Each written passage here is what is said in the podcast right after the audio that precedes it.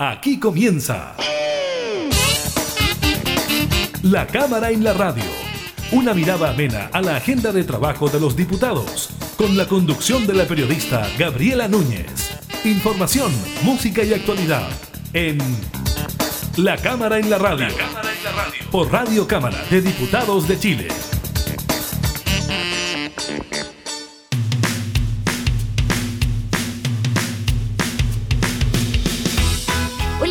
Están? Bienvenidas y bienvenidos a un nuevo programa de la Cámara en la Radio. Estamos junto a ustedes como siempre entregándoles datos de la actualidad, también información legislativa. En esta oportunidad estaremos revisando lo que ocurrió durante el fin de semana con la instalación de la Convención Constituyente en su primera sesión, donde se eligió a presidenta y vicepresidente. Estaremos conversando con la diputada Emilia Nullado sobre la llegada a la presidencia de Elisa Loncona a la Convención Constituyente y por supuesto también de todo lo que ocurrió durante esta última jornada. Les contamos también de los últimos resultados de la encuesta CASEM en pandemia, que da cuenta de un aumento de la pobreza en Chile de los hitos que marcaron la instalación de los 155 convencionales constituyentes y también de los resultados de la última encuesta CADEM que precisamente tiene que ver con la convención y también con la aprobación del gobierno en el manejo de la pandemia. Iniciamos la cámara en la radio.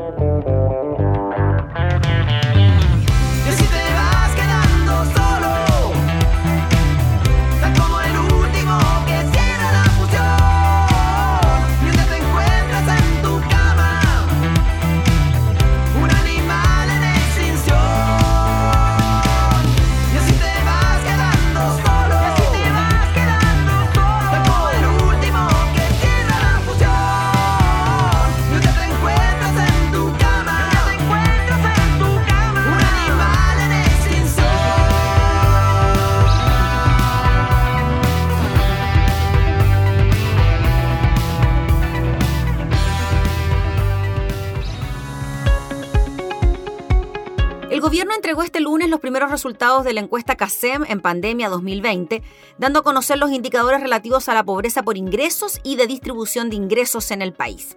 Los datos presentados por el Ministerio de Desarrollo Social revelaron que el 10,8% de la población en Chile se encuentra en situación de pobreza por ingresos. Al enfocarse solamente en las personas pobres por ingresos, 831.232 personas son pobres extremos, con un 4,3%, y 1.280.953 son pobres no extremos, con un 6,6%. Según el sondeo, estas cifras representan un aumento frente a lo sucedido en 2017, cuando la tasa de pobreza era de un 8,6% y la de pobreza extrema de un 2,3%. Al analizar por zonas, en materia de pobreza por ingresos, la tasa sube de un 7,4 a un 10,4% en zonas urbanas y baja de un 16,5% a un 13,8% en zonas rurales, comparando los resultados de la CASEM 2017. No obstante, al observar lo ocurrido con la tasa de pobreza extrema tanto en las zonas rurales como urbanas, se produce un alza. En urbanos incrementa 2,1 puntos porcentuales, llegando a un 4,1%, y en zonas rurales incrementa 1,3 puntos porcentuales, llegando a un 5,7%. Entre las regiones, Tarapacá, Ñuble, Biobío y la Araucanía presentan las tasas de pobreza por sobre el promedio nacional. Estamos hablando de un 14 y hasta de un 17% en la región de la Araucanía, mientras que en la región metropolitana hay un 9%, en Aysén un 6,6% y Magallanes muy por debajo del promedio con un 5,7%. En el resto de las regiones no existen diferencias estadísticamente significativas respecto a la tasa nacional. En comparación con el año 2017, las regiones de Arica y Parinacota, Tarapacá, Antofagasta, Valparaíso, Metropolitana y Magallanes presentaron un alza significativa en la tasa de pobreza. La que registró el alza más importante fue Tarapacá con más de 7,6 puntos. Considerando solo la población en pobreza extrema, las regiones de Arica y Parinacota, Tarapacá y la Araucanía tienen tasas de pobreza por sobre el promedio nacional. Nuevamente la que registró el incremento más importante fue la región de Tarapacá. CACEN en pandemia 2020 además señaló que los ingresos de trabajo de los hogares del 20% de mayores ingresos representan 35,1 veces lo de hogares con el 20% de menores ingresos.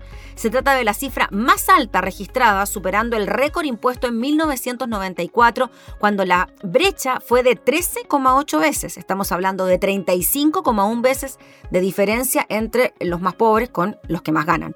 En tanto, el 10% de mayores ingresos en el país fueron 416,6 veces los ingresos del trabajo que recibieron los hogares de menores ingresos, lo que también significó un máximo histórico superando por amplio margen la brecha de 44,6 veces anotada en 1994.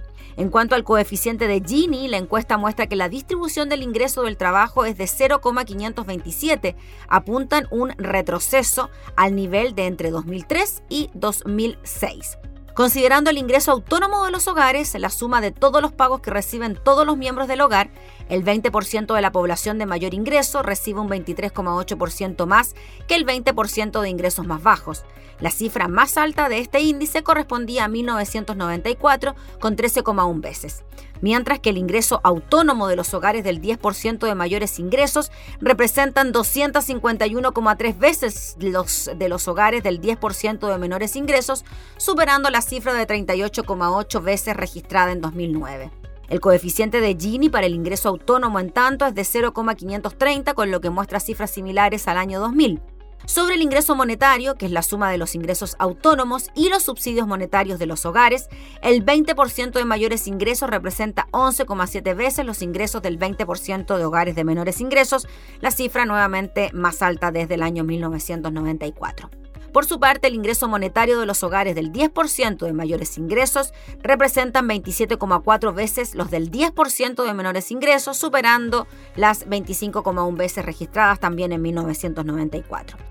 Por último, el coeficiente de Gini por ingresos monetarios en Chile alcanza 0,510, con lo que se retrocedió a valores similares a los observados entre 2003 y 2006.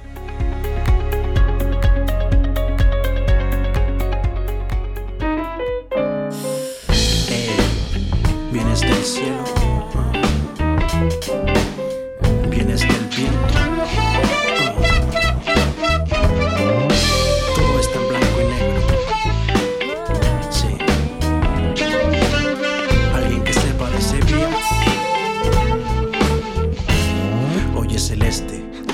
colores, alguno que me enamore. No me molestar en regalarte flores, carmín. Mientras todo sea gris y no haya luz ni en París, los orgasmos no serán más que temblores. Las ganas de vivir son solo un viejo instinto, un viejo pasatiempo extinto. Quiero que redecores esta calle desoleada con oleadas de óleo, boleadas, ponme alas. ¿O acaso tú no puedes? Es que acaso debería. Podrías intentarlo. Tu angustia no es la mía. Celeste, perdona que lo diga, tus enigmas no me intrigan. Me da igual si eres amiga o más que amiga. Solo ponle tu voz a mi mundo blanco y negro. Tal vez si me lo Ah, mira, si yo descubro con un beso que sabes amar, me obligo a ser para siempre tu príncipe azul. marino. En oscuro voy o en colores soy,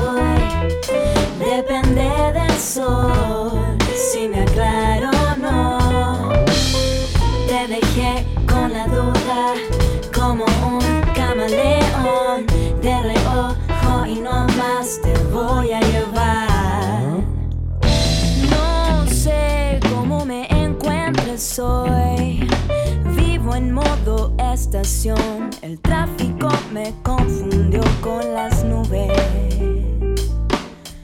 La velocidad de la ciudad. Quizás si me sonríes, cambie yo la dirección. Puede que lo haga, no si prefieres. A tu ciudad. Mañana, en oscuro voy o en colores soy, depende del sol.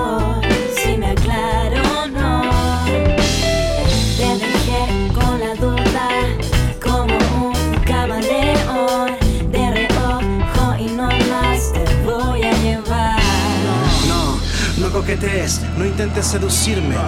Voy a herirte, luego de irme voy a irme. No se trata de otoño ni primavera solo. Convierte esa humedad en acuarela, no. Estoy planeando nada, pero sería lindo untar el pincel que escondo en un color distinto. Mm, no sé, en uno pareció al del cielo. Mi piel, tu terciopelo bañados en caramelo. No me interesa, para mí todo está claro. Pues yo lo veo oscuro y que tu voz trae de regalo un resplandor multicolor, ramos de delirios, tigres, carnavales, cisnes, colores que no ven ni Dios. Esta letra es escarlata, deja tatuarla en tu pecho. Tus labios serán frutillas, mis cicatrices Creo helechos. que me está convenciendo tu locura. Es que le pedí ayuda a Francia, su color púrpura.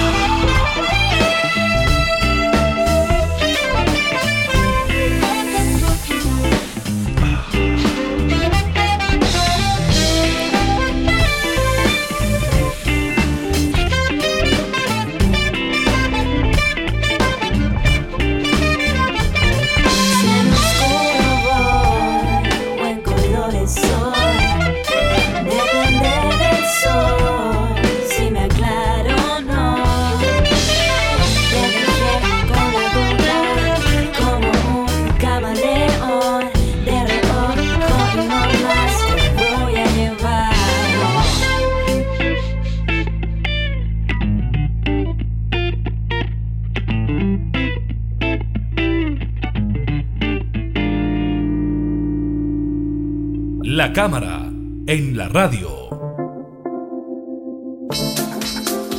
Durante este domingo se vivió una jornada histórica en nuestro país. Fue la primera sesión de la Convención Constituyente. Los 155 convencionales se reunieron en la sede del ex Congreso en Santiago para dar inicio a este trabajo de redactar una nueva constitución. Fue una jornada que no estuvo exenta de problemas ni de polémicas, pero lo cierto es que una mujer mapuche, profesora, doctora, es la presidenta de esta instancia. Hablamos de Elisa Loncón, el vicepresidente, el abogado constitucionalista Jaime Baza. De todo esto vamos a hablar con la diputada Emilia Nullado. ¿Cómo está, diputada? Muchas gracias por recibirnos. Muy bien, Marimari, saludarle a usted y muy contenta con el día histórico para eh, la nación chilena, para las primeras naciones de pueblos indígenas y de manera muy particular para el pueblo mapuche por este reconocimiento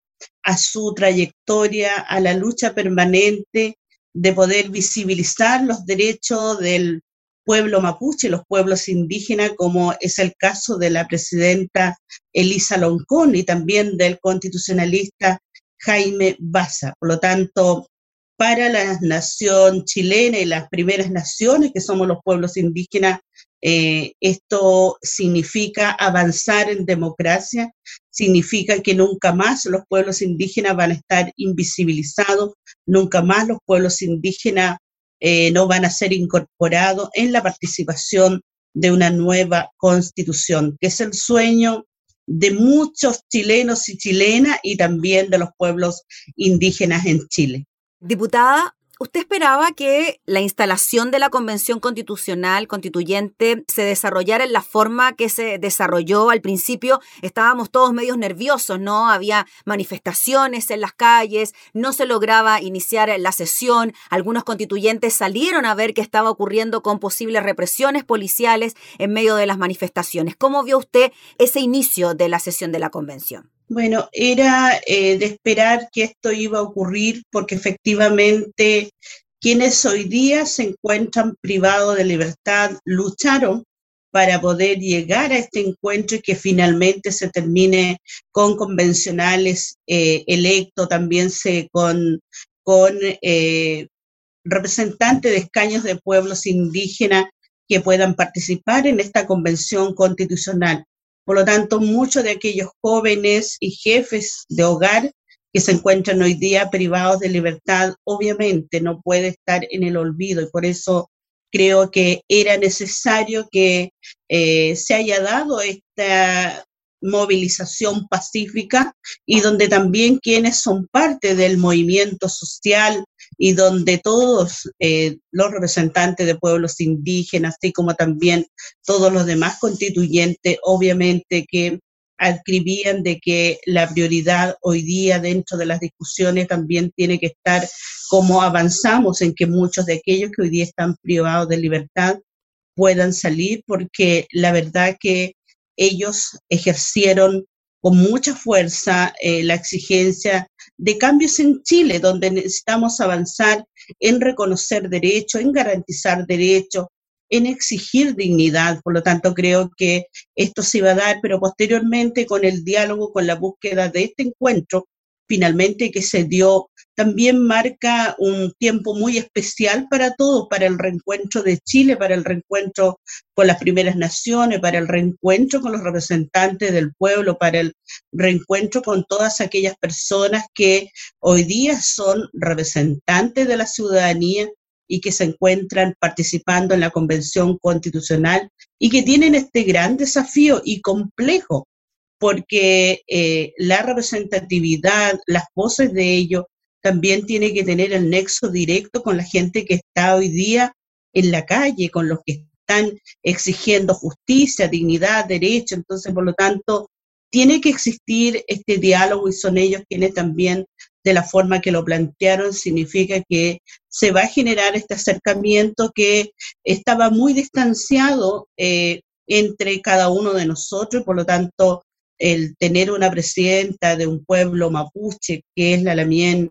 nuestra hermana eh, Elisa Loncón, el tener a un constitucionalista que tiene aquellos conocimientos, por lo tanto se genera la paridad, pero también se genera esta mirada del reconocer, del poder haber emitido un voto para una, una Lamien que representa para Chile hoy día en esta conducción eh, no necesariamente la mirada del pueblo mapuche y de los pueblos indígenas, sino que también esa invisibilidad de no haber sido reconocido como pueblos persistentes.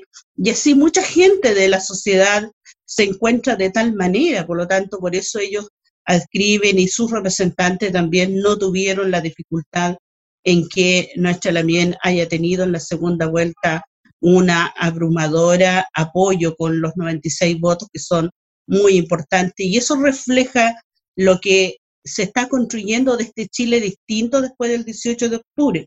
Eso refleja lo que la sociedad chilena y los pueblos indígenas y todas las personas sin voces hoy día tienen la posibilidad de estar representados a través de sus constituyentes. Por lo tanto, esta debe ser la verdadera democracia donde se manifiestan las diversas visiones y encuentros que se tiene que generar, por lo tanto, esta mirada de la conducción bicultural, por un lado, quien representa a los pueblos indígenas, y por otro lado, la mirada de, del vicepresidente que, que pertenece a la nación chilena, va a permitir también generar este encuentro. Por lo tanto, es doblemente histórico, histórico porque se va a generar una constitución en democracia con la participación de todos los representantes de la ciudadanía y del pueblo chileno y de los pueblos indígenas, pero por otro lado, mucho más importante, que nunca más vamos a pensar que hay un desencuentro, sino que al contrario,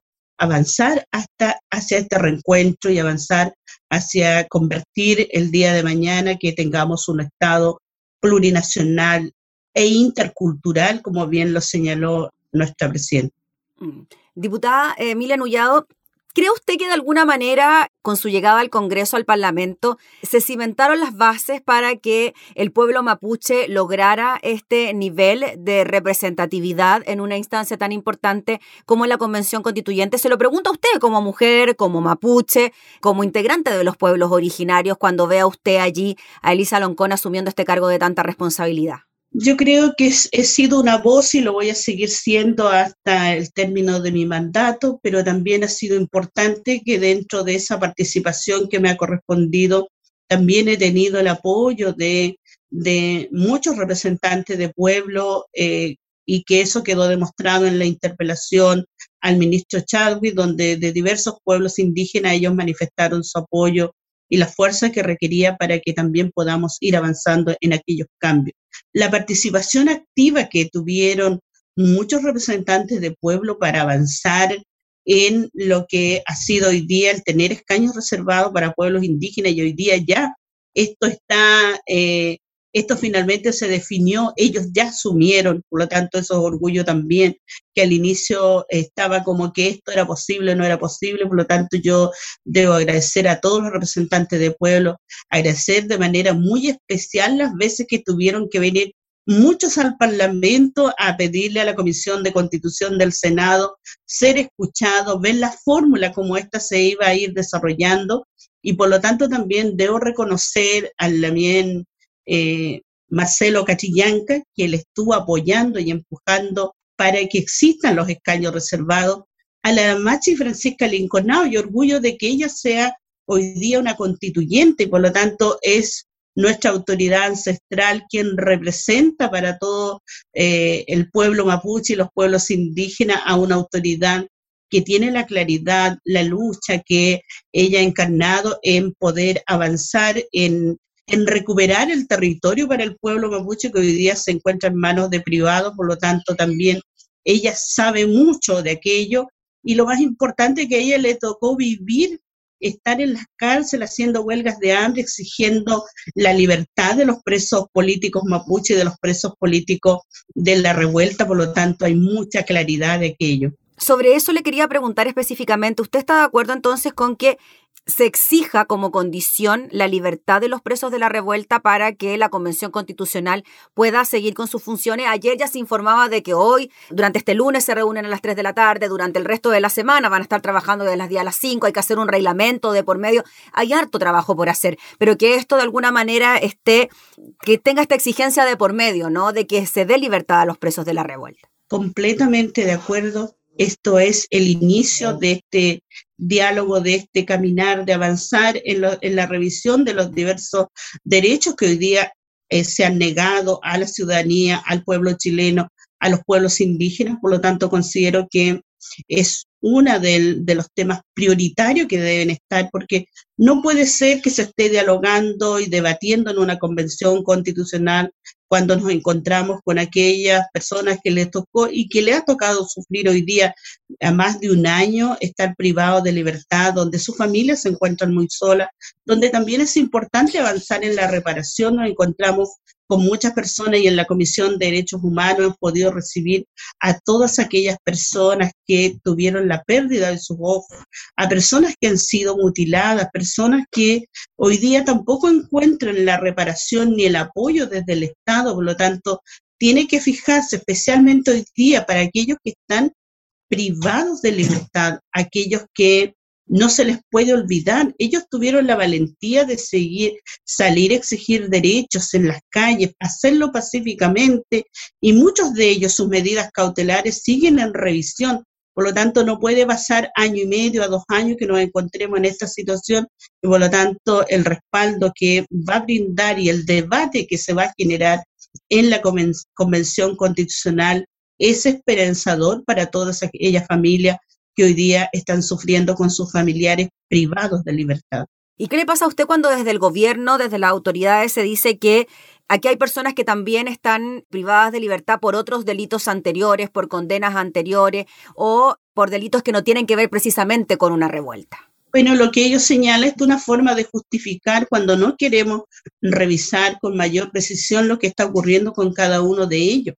La mayoría de ellos son jóvenes, la mayoría de ellos también son padres de familia, la mayoría de ellos son jefes de hogar y por lo tanto creo que hay que hacer esa revisión y por lo tanto las condenas, por ejemplo, en la región de los lagos en la cual me toca representar el distrito, tuve la oportunidad de conversar con un joven de la revuelta que está privado de libertad y que está condenado a siete años y de manera injusta a él se le acusó de que, en cierta forma, cuando ellos retiran banca, cuando él dice yo retiré bancas de dentro de la, de la catedral, pero no habían personas que estaban dentro en misa, no había nadie, por lo tanto, a él se le acusa de haber sido condenado porque eh, fue prácticamente a generar eh, a provocar eh, un incendio que nunca fue, que fue quemar las bancas y que estaba en lugar habitado, por lo tanto él estaba con, está, eh, con una amenaza, o sea, como condenado como un terrorista más, y eso no fue así, él no amenazó, ni por lo tanto generó el miedo, el terror en, en personas que hayan estado dentro de la iglesia, en un lugar. Prácticamente la catedral no estaba habitada en ese minuto. Entonces, por lo tanto, así como el caso de él, que tiene una condena muy alta y que lamentablemente es importante que éstas pudieran revisarse y que se pudiera revisar cada una de aquellas situaciones de aquellos, pero ellos necesitan, en esta revisión de sus medidas cautelares, están en su domicilio hay muchas personas que se han condenado y que, o sea, durante, están durante mm. el proceso de las investigaciones, que no han sido condenadas y están en su domicilio. Por lo tanto, tiene que haber una revisión a esta forma de, de cada uno de ellos. Por lo tanto, el gobierno se ha cerrado en, ni siquiera eh, revisar la situación de cada uno, sino que es emitir una opinión de decir sí, nosotros estamos impartiendo justicia hoy día porque ellos generaron destrucciones, porque ellos tuvieron amenazado al país, porque ellos tampoco tienen antecedentes suficientes para condenar, porque no pueden demorarse tanto tiempo. Como el caso del joven de, de Puerto Montt, de Felipe Santana, así hay muchos otros que injustamente se le ha acusado sin tener las pruebas que, y pruebas que fueron muchas fabricadas vía montaje. Entonces, por lo tanto, creo que se tiene que, si queremos llegar a encontrarnos como país, el gobierno va a tener que abrirse a que eh, el Estado en su conjunto haga esta revisión. Diputada Nullado, dentro de lo que fue la conformación de la Convención Constitucional durante este domingo, ¿qué le pareció el rol que tuvo también la funcionaria de Letricel, Gloria Valladares? Cuando hubo momentos de mucha tensión, ella logró quizás poner un manto de tranquilidad, de calma y también de la solemnidad necesaria que requería un acto de estas características. ¿Qué le pareció a usted esa función? Eh, da cuenta de una persona que tiene una gran trayectoria como funcionaria pública y está prácticamente a la altura de haber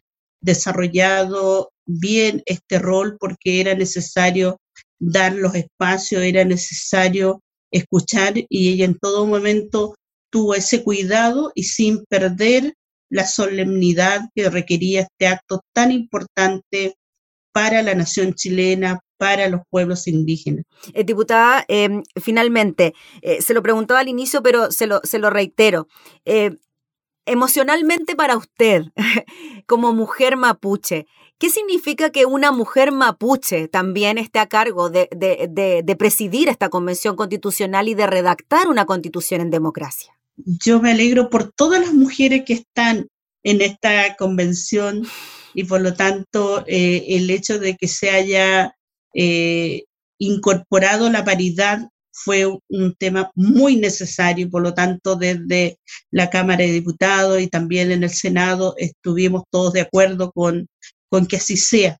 De manera especial lo hicimos con los pueblos indígenas y por lo tanto también eso hoy día se ha generado.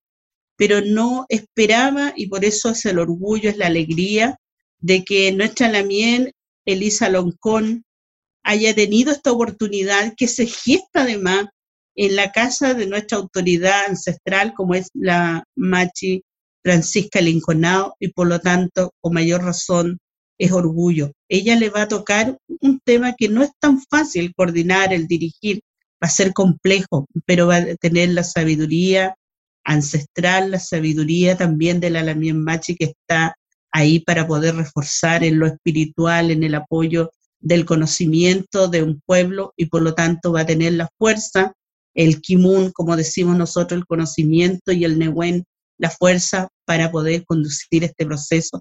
Obviamente es un proceso doblemente histórico y triplemente porque eh, hay que poner en valor lo que significa que haya ganado con una amplia mayoría la Lamien Machi eh, Francisca Linconao y a todos los constituyentes.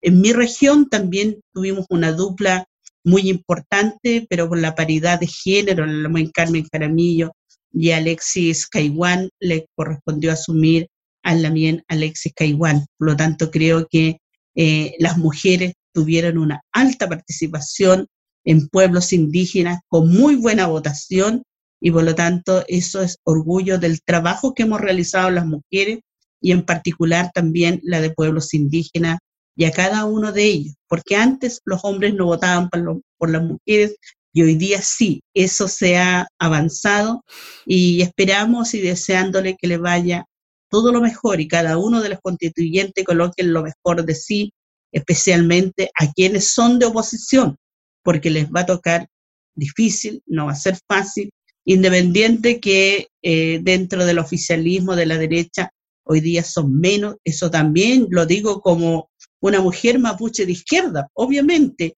que me alegra mucho que la mayoría de los constituyentes son personas con mucha claridad de la realidad territorial, de la realidad en la cual viven, en las poblaciones, de la realidad del Chile.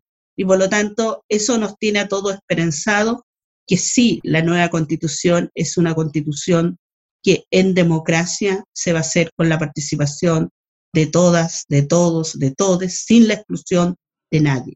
Muy bien, pues diputada Emilia Nullado, le agradecemos enormemente por el contacto para hablar de este tema. Seguiremos muy de cerca también el trabajo de la Convención Constituyente. Que esté muy bien, que tenga buena jornada. Muchas gracias a usted. Gracias. Era la diputada Emilia Nullado, presidenta de la Comisión de Derechos Humanos de la Cámara, hablando entonces sobre la Convención Constituyente, la primera sesión de instalación y la presidencia de Elisa Loncón.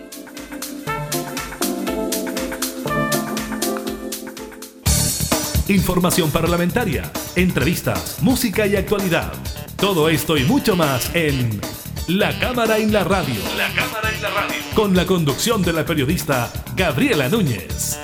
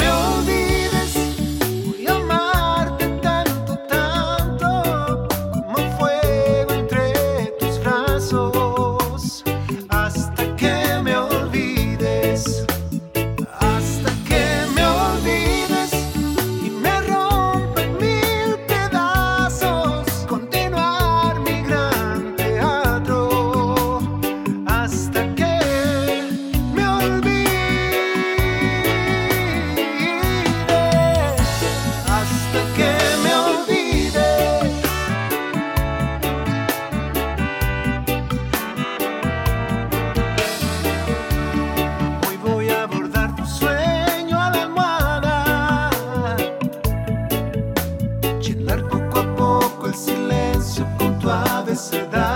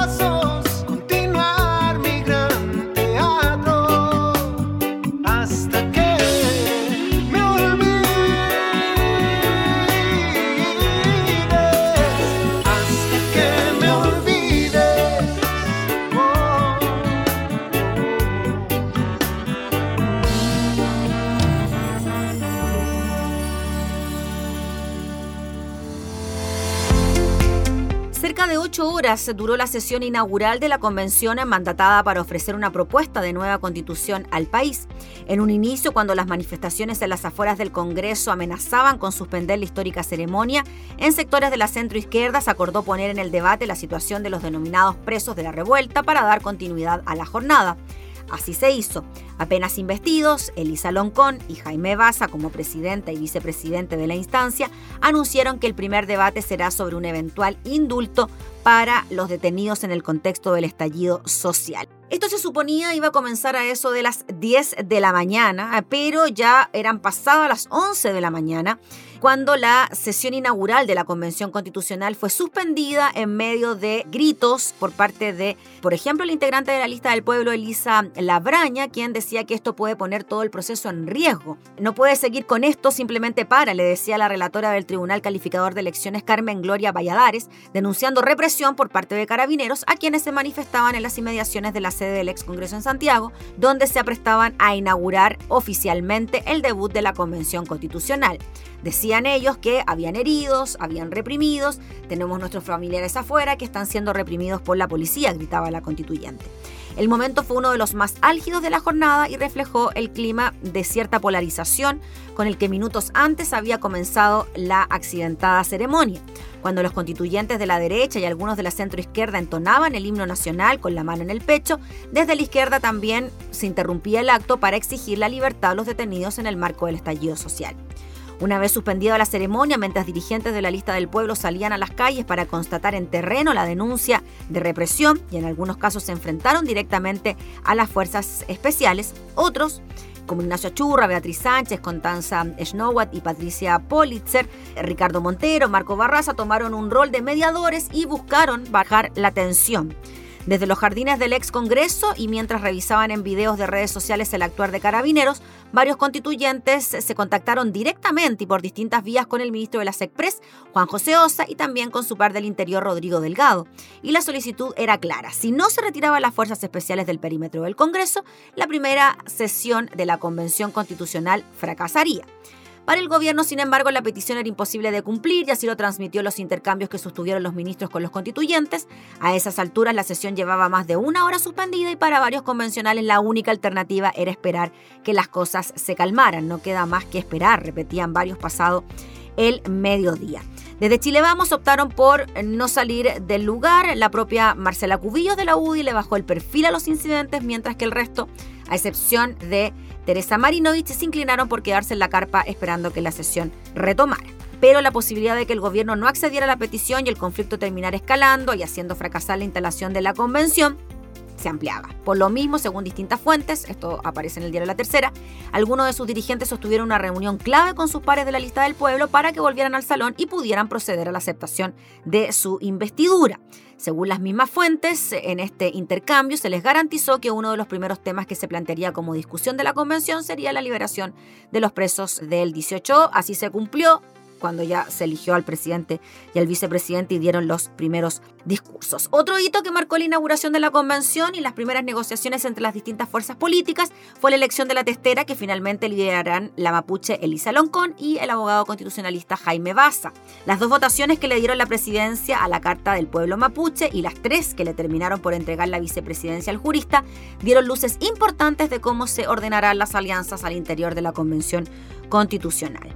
Por un lado, en su mayoría, eh, Vamos por Chile se mantuvo firme con sus propuestas de Harry Jungensen y Polillana Rivera. Terminó trasvacijando solo algunos votos para que se impusiera Baza por sobre Rodrigo Rojas de la lista del pueblo. En la izquierda, los gestos dejaron de manifiesto las primeras diferencias, las más llamativas del PC y el Frente Amplio, que postularon en la lista Pruebo Dignidad, y ahí hubo ciertas divisiones. Los comunistas terminaron apoyando al candidato de la lista del pueblo en vez de sus socios Jaime Baza. Asimismo, quedó de manifiesto la alianza entre los convencionales que están más al centro, como independientes no neutrales y la lista de la Pruebo, donde apoyaron inicialmente a Patricia Politzer para la presidencia. Anoche, convencionales de todos los sectores reconocían que el tema que marcará la segunda jornada de la instancia que retomará sus labores este lunes, será la declaración por la amnistía a los presos del estallido. La petición es compleja, dicen en sectores como Chile Vamos y la lista de la prueba, porque podrían terminar tensionando la primera tarea del órgano, que es la redacción de un reglamento que les permita funcionar. Y además porque podría haber un debate en torno al alcance de las potestades que tiene la Convención Constitucional, algo que varios constituyentes, por ejemplo los agrupados de la lista del pueblo, han planteado por redefinir. El propio Baza, el vicepresidente, abordó ayer este punto. La constituyente no tiene competencias para tomar decisiones legislativas. Las decisiones legislativas las toma el Congreso Nacional, pero el Congreso ejerce su poder en un contexto político que hoy día está marcado por la emergencia de un poder constituyente y nosotros desde la Convención vamos a empujar el proyecto de ley de indulto para que efectivamente las personas que estén privadas de libertad por razones políticas recuperen su libertad lo antes posible. Algunos de los entretelones de lo que ocurrió ayer, donde finalmente sí se vivió una jornada histórica con la instalación de la Convención Constituyente y con la llegada de una mujer mapuche a la presidencia con amplios antecedentes académicos y constitucionalista Jaime Baza.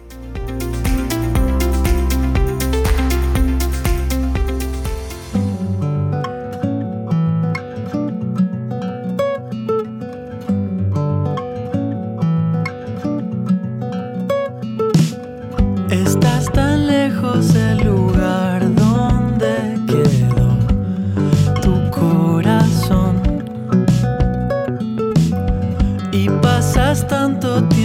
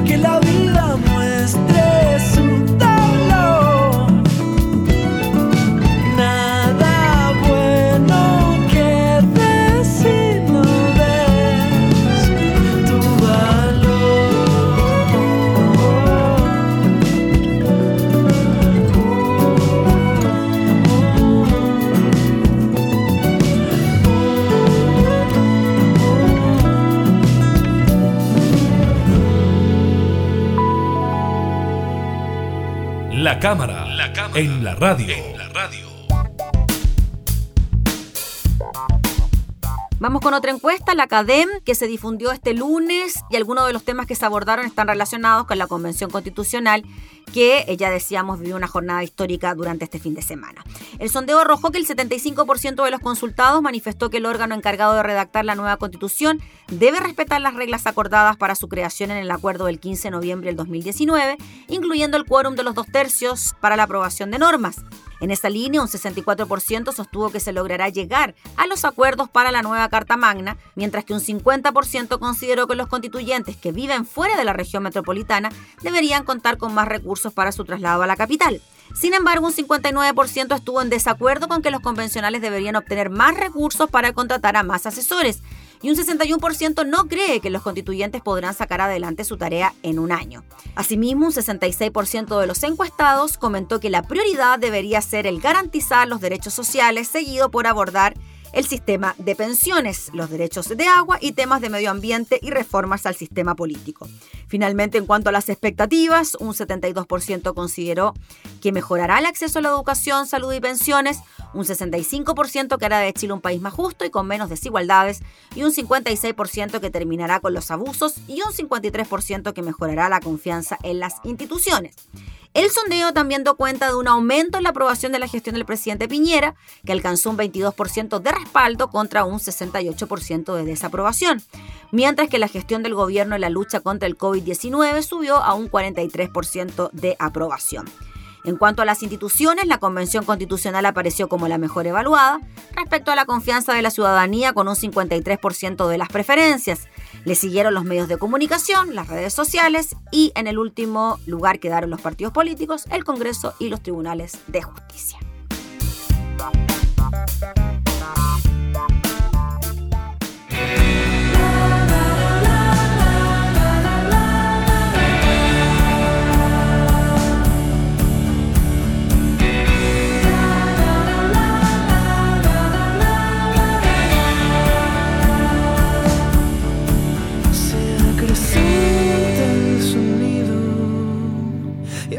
Si no se dieron cuenta de los fantasmas que llevamos escondidos, escondidos. ¿Quién guardará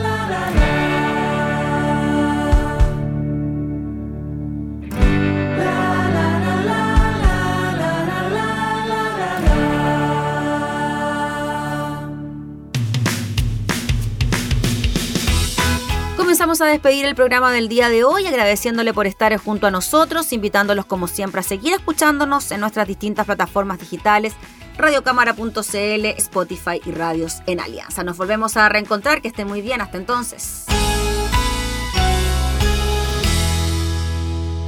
Hemos presentado La Cámara y la Radio, una mirada amena a la agenda de trabajo de los diputados. La Cámara en la Radio, con la conducción de la periodista Gabriela Núñez. Información, música y actualidad en Radio Cámara de Diputados de Chile, acercando las leyes.